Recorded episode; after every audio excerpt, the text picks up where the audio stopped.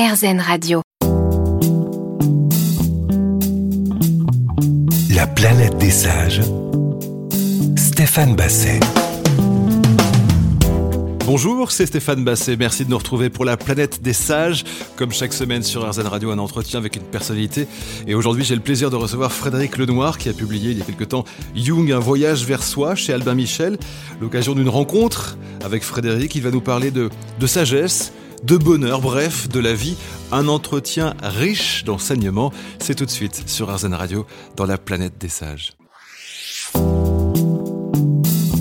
La planète des sages.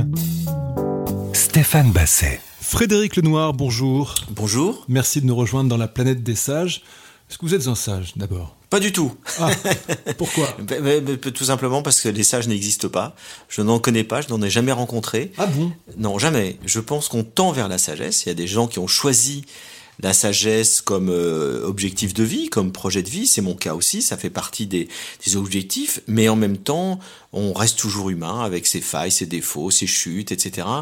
Et j'ai rencontré des gens, vous savez, j'ai rencontré le Dalai Lama, j'ai rencontré euh, le pape Jean-Paul II, j'ai rencontré l'abbé Pierre Mère un tas de gens qu'on dit c'est des sages, et puis j'ai toujours vu leurs défauts, j'ai toujours vu ce qui n'allait pas, ce qui n'était pas encore réalisé, ce qui, ce qui était encore un truc qui les exaspérait, etc. Et je me dis, mais c'est, c'est parfait, on est tous humains. Et d'ailleurs, euh, les, les, les, l'invention de, de, la sagesse qui vient beaucoup euh, en Orient, en Occident des stoïciens, mmh. les stoïciens nous disent, euh, le, sage c'est un modèle, mais un modèle inaccessible. C'est-à-dire qu'il n'y aura jamais de sage absolu. Il n'y aura que des gens qui tendent vers la sagesse avec des hauts et des bas. En fait, la sagesse pour moi c'est une boussole. C'est-à-dire ça vous donne une direction. Et comme nous dit Sénèque, euh, il n'y a point de vent favorable pour celui qui ne sait en quel port se rendre. J'aime beaucoup cette phrase qui a été reprise par Montaigne dans les essais, parce que ça veut dire qu'il faut avoir une boussole, il faut avoir un but dans la vie. Et puis après, ben, on y arrive de manière chaotique, avec des hauts, des bas, et puis, mais au moins, on oriente euh, sa volonté, ses énergies, euh, son désir vers ça.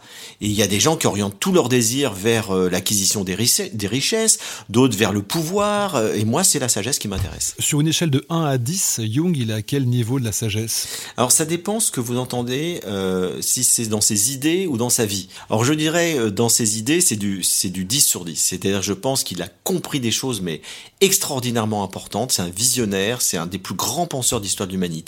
Dans sa vie, je dirais 3 sur 10. C'est-à-dire que c'est quelqu'un qui avait euh, des incohérences, avait des failles, euh, il a une vie euh, amoureuse invraisemblable, il était euh, tout le temps dans des histoires avec des patients, des ex-patientes, etc., ce qui est pas terrible quand on est euh, psychanalyste. Non.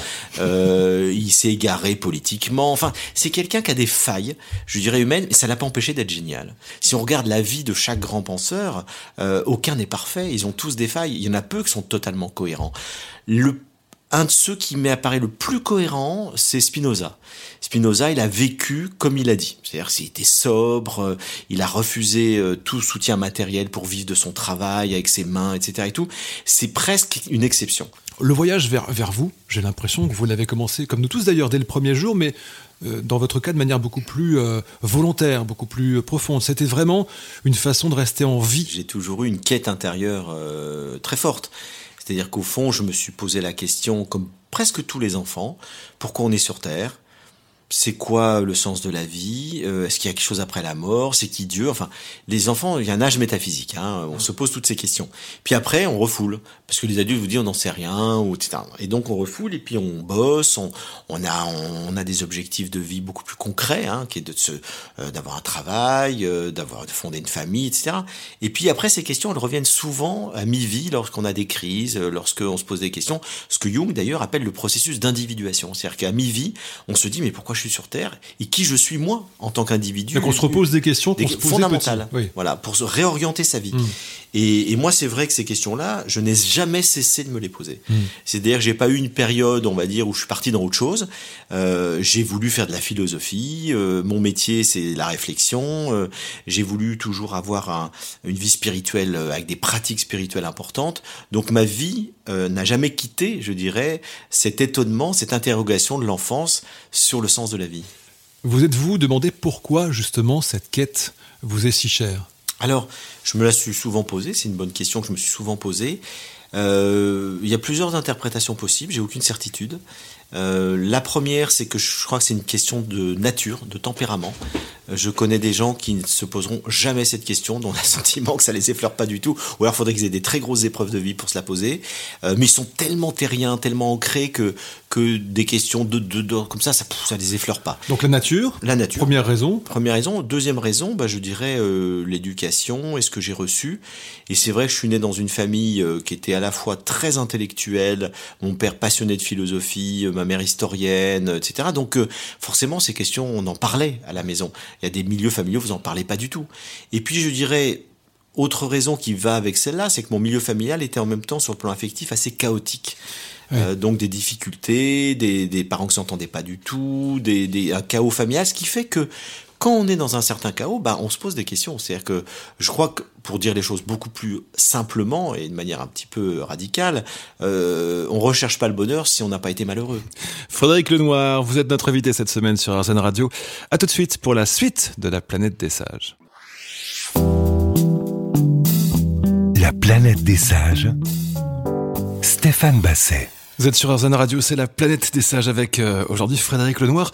On va parler de bonheur, Frédéric. Il n'y a pas de grand malheur sans grand bonheur. Enfin, les, deux vont de pair. C'est parce qu'on on vit l'expérience du malheur qu'on Mm. recherche le bonheur. Sinon, on sait même pas ce que c'est que le bonheur, on se pose pas la question, on est dedans. Mm. Et vous savez la phrase célèbre de, de, de, de Peggy qui dit euh, J'ai reconnu le bonheur au bruit qu'il a fait en partant. C'est souvent lorsque le malheur arrive qu'on se dit Putain, j'avais tout pour être heureux, je m'en rendais même pas compte. Mais c'est ce moment-là qu'il faut qu'on arrive à attraper. Comment Ouais, est-ce qu'on peut attraper ce moment-là? C'est ça la vraie quête en fait. En, en tout cas là, je parle peut-être d'un point de vue très personnel. Je me dis, ah, quand même, hein, on, on le, on, le, on le ressent. euh. Vous, ça vous est arrivé, je crois, quand vous aviez 6 ans, cette- ce premier contact avec la nature dans l'Essonne, vous vous promenez en forêt. j'ai- je vivais à la campagne. Alors racontez-nous, c'est là où vous vous dites je suis, je suis un, je suis, je suis la terre. C'est quoi le, le ressenti à Bah, disons que j'ai une expérience, euh, on, on dirait, on pourrait dire de type mystique, très jeune, où euh, j'ai été tellement ému dans la forêt, car je me souviens très très bien de cette scène. Il y avait une, une- une clairière dans les bois, parce qu'on habitait euh, en bordure de bois et j'allais m'y promener. Il y avait une clairière euh, éclairée par un rayon de soleil. Et là, j'ai eu un sentiment d'amour absolu.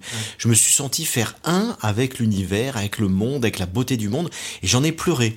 Et quand on me dit souvent, c'est quoi ta première expérience amoureuse, je dis c'est la nature je me sens euh, très souvent, et ça m'est arrivé encore très souvent, euh, je, je vis à la campagne, euh, dans, euh, en Corse, face à la mer et tout, mais j'ai des expériences mais magnifiques.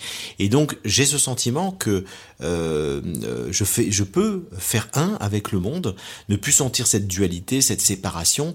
Et ça, évidemment, ça m'a accompagné toute ma vie à travers mon chemin spirituel. hein. Est-ce que ce moment-là n'a pas déterminé la suite? Et puis surtout, est-ce que vous vous pas dit, il faut absolument que je retrouve ce, ce ressenti Peut-être inconsciemment. Oui. Je pense que consciemment, je me suis pas dit il faut que je le retrouve, Mm. mais sans doute que j'ai cherché des expériences, en tout cas à revivre souvent des moments dans la nature. Euh, pour vous donner une anecdote, j'avais tellement pas peur de, de la nature qu'il y a des gens qui ont peur hein, de la nature euh, bah, parce qu'il y a un côté inconnu. euh, c'est que quand j'étais petit, mais alors plus tôt, hein, je devais avoir 3-4 ans, je partais au fond du jardin, mais qui encore une fois débouchait sur euh, la nature. Et, et les, mes parents me couraient après, me disaient mais qu'est-ce que tu fais la nuit euh, dans le noir, mais c'est dangereux et tout. Je dis non non, les loups me protègent. C'est pour Mm. vous dire que j'ai jamais eu peur des loups. J'ai peur des bandits, mais pas des loups. Et c'est l'humain qui m'inquiète, c'est pas la nature, moi. Alors justement, vous parlez de loup. Je vous ai entendu parler de cette, euh, de ce conte euh, amérindien. J'ai trouvé ça absolument génial. Est-ce que vous pouvez, euh, de- de- je, je saute du, du coq au loup d'une certaine façon, du loup au loup. Ouais, du loup au loup. Euh, en fait, c'est un, un, un vieux sage amérindien qui dit à son petit-fils euh, Il y a deux loups en toi. Euh, il y a un, un loup euh, gentil et puis il y a un loup euh, méchant, cruel, etc. Et il se livre une guerre sans merci. Est-ce que tu sais lequel va gagner? Et le petit-fils réfléchit, dit non, je sais pas. Et le grand-père lui dit celui que tu nourris. Je trouve cette phrase merveilleuse. C'est-à-dire qu'on a tous euh, des paradoxes, le bien, le mal, de l'égoïsme, de l'altruisme, l'envie d'aider les autres, l'envie de tuer les autres, on a tous ça. Et puis en même temps, qu'est-ce qui va grandir? C'est ce qu'on nourrit. Et donc c'est très important parce que ça éclaire toute une vie. Il faut nourrir euh, la vertu. Euh, c'est parce qu'on va poser des actes courageux qu'on deviendra courageux, même si on est lâche à la base. Mais si on pose des actes de lâcheté, on va être définitivement lâche. Euh, c'est parce qu'on va poser des actes euh, de tempérance qu'on va savoir avoir une vie harmonieuse. Mais si on est sans arrêt à poser que des actes d'excès, on sera toujours dans l'excès. Et donc on, on construit sa vie en fonction des actes qu'on pose au quotidien. Et ça, faut pas attendre euh, d'être venir. On parlait de la sagesse au départ. N'attendons pas euh, des événements extraordinaires. C'est au quotidien que ça se construit la sagesse. C'est au quotidien que ça se construit une vie réussie, euh, une vie vertueuse, c'est-à-dire une vie dans laquelle, je dirais, les valeurs qui nous semblent essentielles de, de liberté, d'altruisme, de joie, elles grandissent parce que on les nourrit au quotidien. En quoi Jung euh, nourrit votre gentilou euh, Jung, c'est le père du développement personnel. C'est lui qui a, pour la première fois, c'est un grand psychologue qui a travaillé avec Freud au début du XXe siècle pendant sept ans, puis après ils ont divergé complètement. Et ce que Jung a apporté, c'est de nous dire que la psychologie, ce n'est pas uniquement un outil de réparation euh, des pathologies. On n'est pas là uniquement euh, pour euh, guérir des névroses ou des psychoses, comme le fait Freud, mais la psychologie, c'est un outil de connaissance de soi.